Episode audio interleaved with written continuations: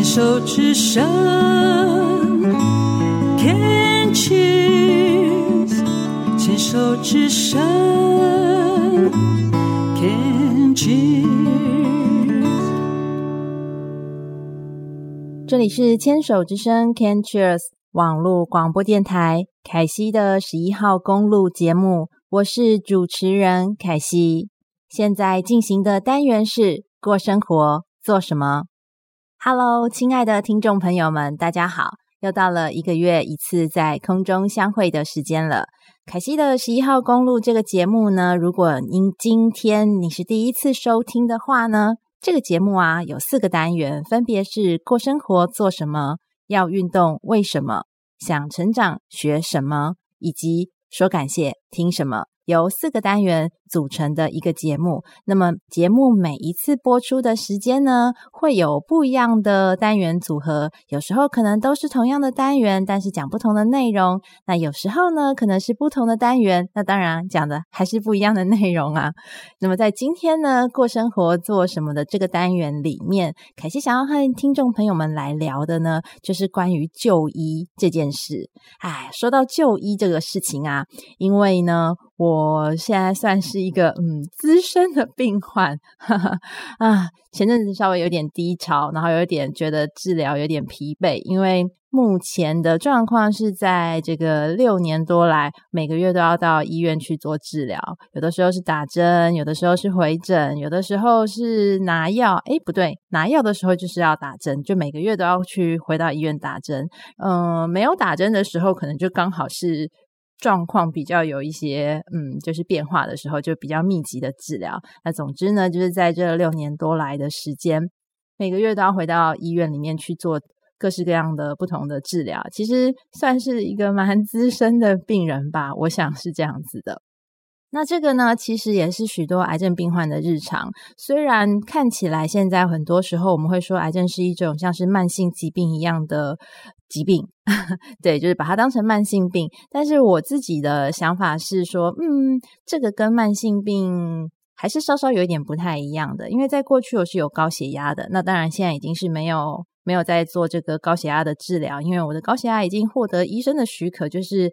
不用吃药。然后也因为在生活作息跟整个。算是做了很多的努力，然后调整改善之后呢，获得医师的许可，所以我的高血压算是已经完全的治愈了。那就是每一年的时候定期回到医院做心脏的追踪检查，所以高血压算是一个真的算是慢性病。然后呃，如果说癌症也是一个慢性病的话，那我自己现在这两个疾病，一个是已经治疗完成，那一个现在就是还在。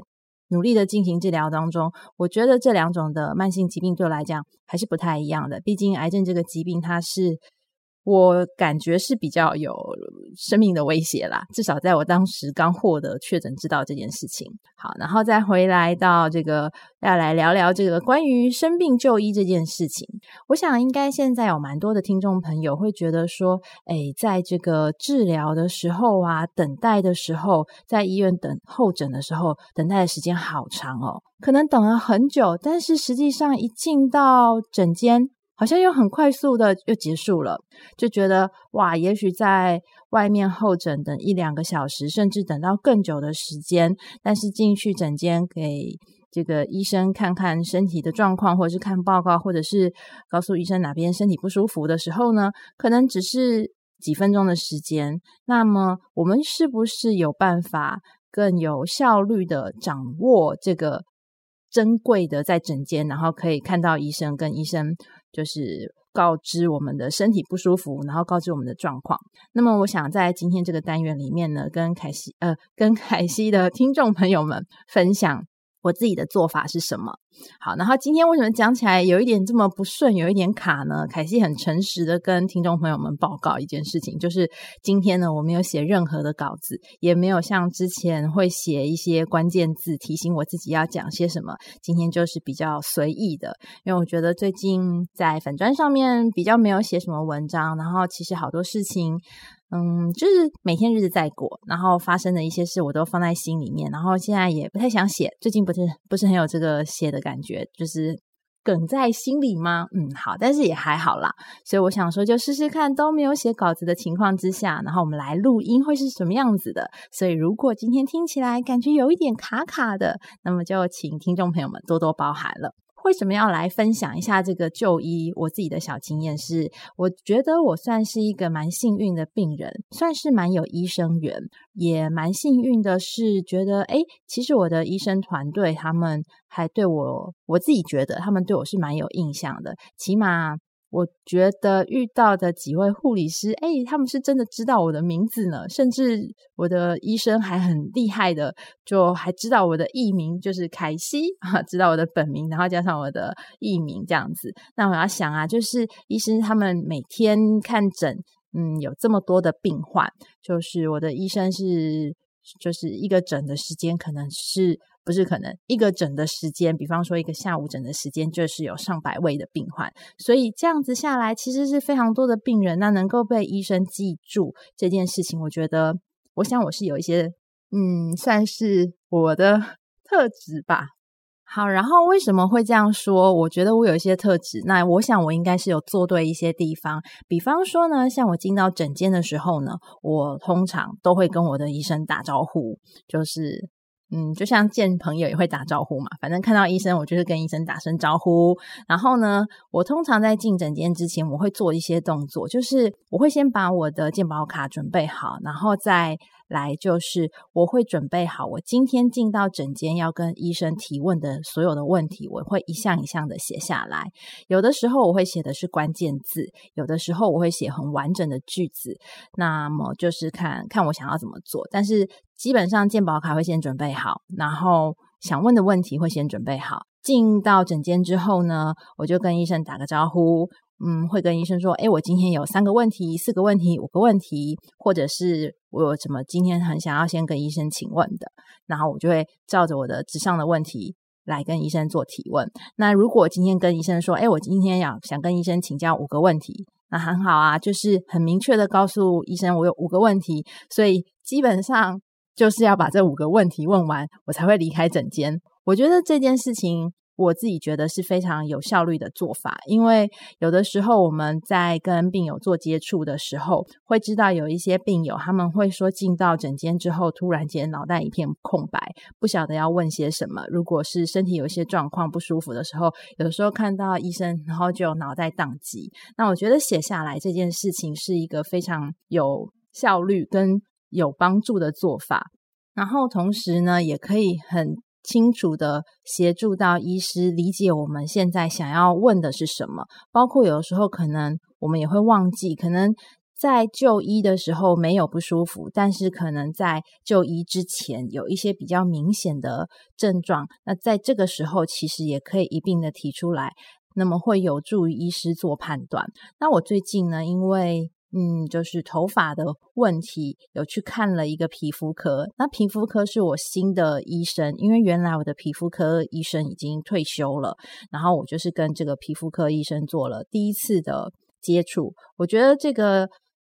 第一次的接触跟印象呢，应该是有让这位皮肤科医生，嗯，有有啊哈，就是嗯。眼睛一亮的这个状态，那更完整的细节，我会在待会的时间，在就是下一个段下一个单元，再跟听众朋友们做更详细的说明。诶，为什么我觉得我在皮肤科看这个新的医生，会有做了一些什么让医生留下的印象，以及关于更多跟头发有关的这个问题。然后在这个回到就是例行性的回诊的时候呢，通常进到诊间。我还会先看看我的医生有没有先把我的健保卡插在一个机器上面，因为要插了我健我的健保卡才会读取出来我的资料、我的病历。然后有的时候我刚开始进去诊间的时候比较不熟悉，可能就很急着想要先问问题，但是那个时间可能医师还在处理上一位病患的资料，还没有换成我的健保卡，所以这个时候就会。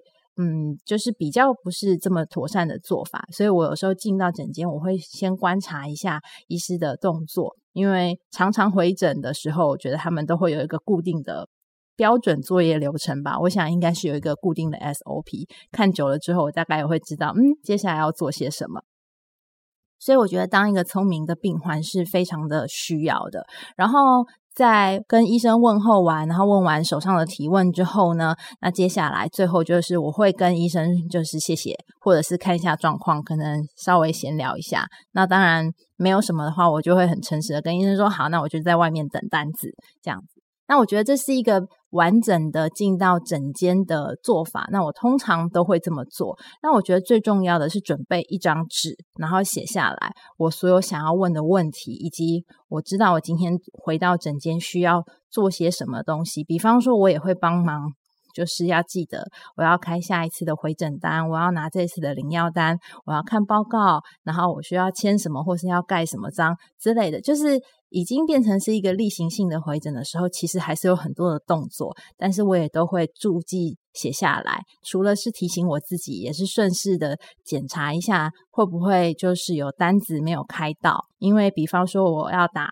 针，我必须要有药，然后有药还要有领药单，然后还需要有注射单，还有注射单还要有日期之类的，就是很多一些每家医院会不一样的一些细节。但是我觉得在例行性的回诊的时间，其实都是可以做一些比较。有准备的，特别是在事前，才不会感觉说好像在外面等很久之后，然后进到诊间一下下就就出来了，甚至忘记问问题，然后又不敢问问题之类的状况，我们都可以尽量避免这些状况发生。那当然呢，还有一个很重要的小小秘诀，就是如何减少等候的时间呢？现在其实很多医院都有出那个 APP，或者是网络上面也可以查得到现在的看诊进度。的号次是什么？那我觉得这个也是一个非常有帮助，可以有效节省我们病患在等候的时间。当然，有的时候还是难免会很难抓时间。那我觉得至少跟过去相较起来，现在有这样子的一个看诊进度查询，已经是一个